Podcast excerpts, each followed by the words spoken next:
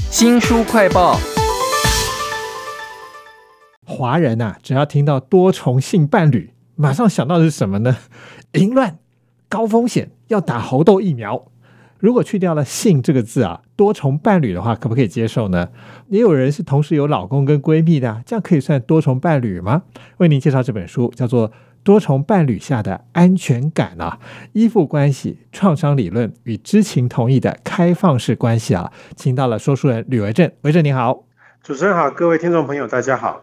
同时有老公和闺蜜，或者是同时有老婆和哥们啊，华人好像比较可以接受这样的关系啊。那这跟多重伴侣是可以画上等号的吗？其实这本书啊，比较没有讲到女性的闺蜜啦，或者是男性的哥们儿这样的关系哈。但是如果说从这本书它的脉络来看啊，因为它其实比较强调的是说啊，人跟人之间的关系啊，往往会有一种情感上互相依赖的关系，这个在他们心理学界叫做依附理论嘛。从这个角度来看，其实你说闺蜜或是哥们之间，有时候的情感的关系啊是很深的呢。当你说两肋插刀啊，这个听起来有点夸张了。但是你同样一起出去当兵啊，出生入死的这种同袍情谊啊，你要说他们之间彼此之间没有任何情感上的依赖，好像也说不太过去了哈。所以说啊，其实这本书啊，重点是放在这种所谓的多重伴侣关系啊，这个里面啊。难免会有一些彼此是有性关系的，但是其实呢，他还是用一个心理学界比较传统的一个所谓的依附理论的方式去解释啊。那这个依附理论其实基本上是一个人与人之间互动跟情感相关的一套理论。因为只要讲到性啊，以华人的角度来讲，马上就有负面的社会情境了。所以这本《多重伴侣下的安全感》，这个作者本身是个心理治疗师嘛，他就说他希望能够打破这种社会的惯性啊，让我们重新检视啊，其实实物上是非常需要不止一个人，要好几个人跟你相伴的这种关系哈。既然你刚刚讲到了依附理论，我就觉得有一点学术味了，用它来解释多重伴侣关系，会不会非常难懂啊？哎，其实要讲到这个依附理论啊，我觉得我们从这个小 baby 的这个行为模式来讲，是大家最容易了解的。我们都知道，这个小 baby 啊，尤其是年纪越小的，整个生活都是需要大人来帮忙嘛。他还不会讲话的时候，他有需要他就哭；会走路的时候，有需要大人，他可能会两只手伸出来要抱抱。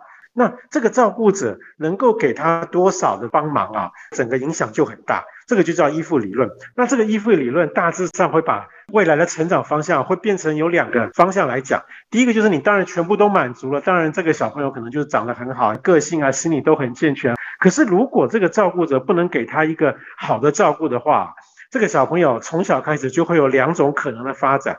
第一种啊叫做激化。你一定常常在公共场合听到很多小朋友在那边哭闹不休，尤其是那种坐飞机的、坐火车的时候，那种就叫激化。意思是说啊，他的需求啊，照顾者没有给他，他就只好用更大的力道去吸引照顾者，说：“你来顾我一下吧。”那但是呢，还有一种相反的，叫做钝化。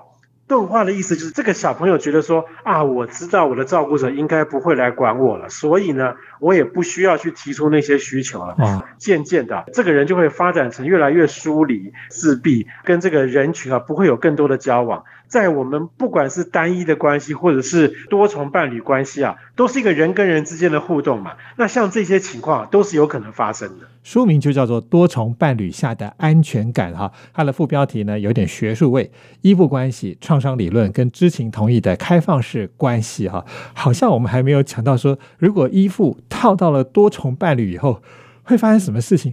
有没有比较容易让人理解的案例啊？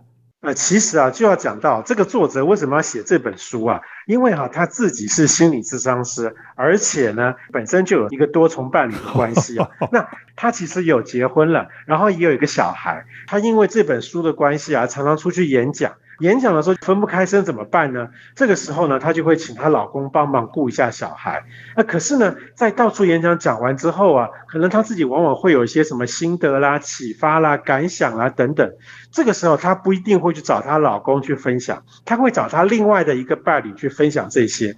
对作者来讲啊，照顾小孩的需求，或者是倾诉啦、跟人沟通这种需求啊，是可以由不同的人提供给他的。所以，如果您从这个角度来看的话，多重伴侣关系啊，倒也不一定是那么罪恶啦或淫乱啦。那你跟谁比较合哈，双方都愿意在一起，也没什么关系。书名叫做《多重伴侣下的安全感》哈，可是我看到这本书里头有一张坐标图，就是多重伴侣关系以性的需求、情感的需求高跟低来划分的话，从最传统的那种一夫一妻哦，到最后那种完全没有感情的多重性伴侣，听众可以想想看，你自己是属于这光谱当中坐标当中的哪一种呢？各种极端都可以用到依附理论吗？其实说白了。不管它是一个多重的关系，还是说其实只是个单一的一对一的关系啊，它始终都是我跟对方两个人的关系，只是差别是我是不是只对一个对方，还是说我可能同时跟好几个人。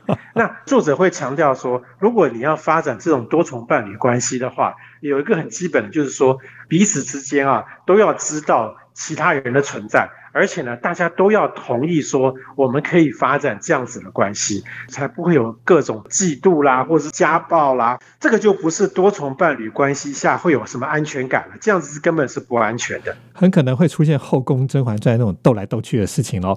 多重伴侣下的安全感，应该有一些建立的机制吧。对我们刚刚一直强调说，讲这个多重伴侣关系啊，其实严格说起来就跟讲单一伴侣关系是一样的。所以在这本书后头啊，他会提供了一些建议啊，你真的看了，你会觉得，哎，那不就跟平常心理智商的话，大概也是差不多那样的东西。比方说，我我这边举几个例子啊，你的人、你的身心都要跟他陪伴在一起。如果说你在陪伴的时候还在低头看手机，这叫做人在心不在，这个不叫真的陪伴。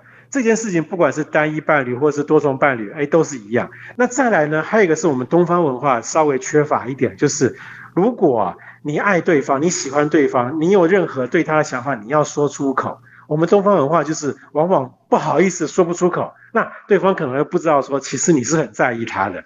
另外呢，我们常常听到很多女生很在意什么呃纪念日啦，或者是什么节日啦，然后常常骂那个男方怎么一点都不懂这些情调。其实啊，这个书里面提到这些仪式啦，或者是那种每日生活习惯的规律啊，都很重要。因为这个呢，真的是可以营造呃两个人彼此之间是有一种我们是在一起的这种感觉。但是呢，其实最后他还是有提到说啊。我们人啊，其实也不应该完完全全把所有的事情都依赖到对方。有很多事情，尤其是我们自己从小到大可能会有些什么心结啦，甚至是伤痛的部分啊，要靠自己去解决。那这个东西呢，我们就可以引用圣严法师的说法：遇到问题的时候呢，就应该要面对它、接受它、处理它，最后呢，就会放下它。其实也就是说啊，很多人生的功课，我们自己要先解决掉。不要通通都丢给我们伴侣，这样对他们来讲啊是不公平，而且啊也是相当困难的。在多重伴侣下的安全感这样的书名，第一次看到的时候我就有很多遐想哈，结果没想到里面还蛮多心理学或者是学术的名词哈。听完维正介绍之后呢，这样的遐想就被打破了啦。不晓得你自己当初会挑这个书名，是不是跟我一样的起点呢？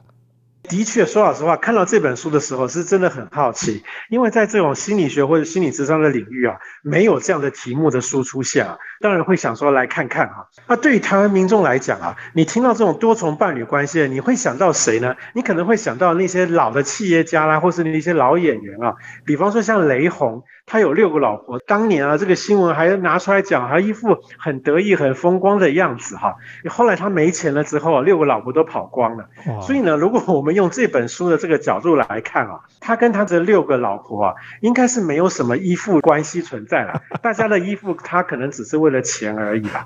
那总归一句话，我觉得这本书虽然题目讲的是多重伴侣关系，其实它还是运用传统的这些心理学跟智商的理论啊，是在教我们。如何去跟当前我们最重视的那个人的一个互动？所以单一伴侣的关系啊，其实也一样可以看这本书啊，得到很多启发。书名叫做《多重伴侣下的安全感》，有没有勾起你的兴趣呢？来看看你跟别人以及你对自己的关系啊！非常谢谢说书人吕维正为我们介绍这本书，谢谢您，谢谢大家，也请记得帮我们新书快报按赞、留言、分享哦。这些事情啊，都是我们在网络上花很多时间做的，也希望有人可以帮忙。如果你有兴趣、有时间的话，欢迎跟我周翔联络哦。新书快报，下次再会。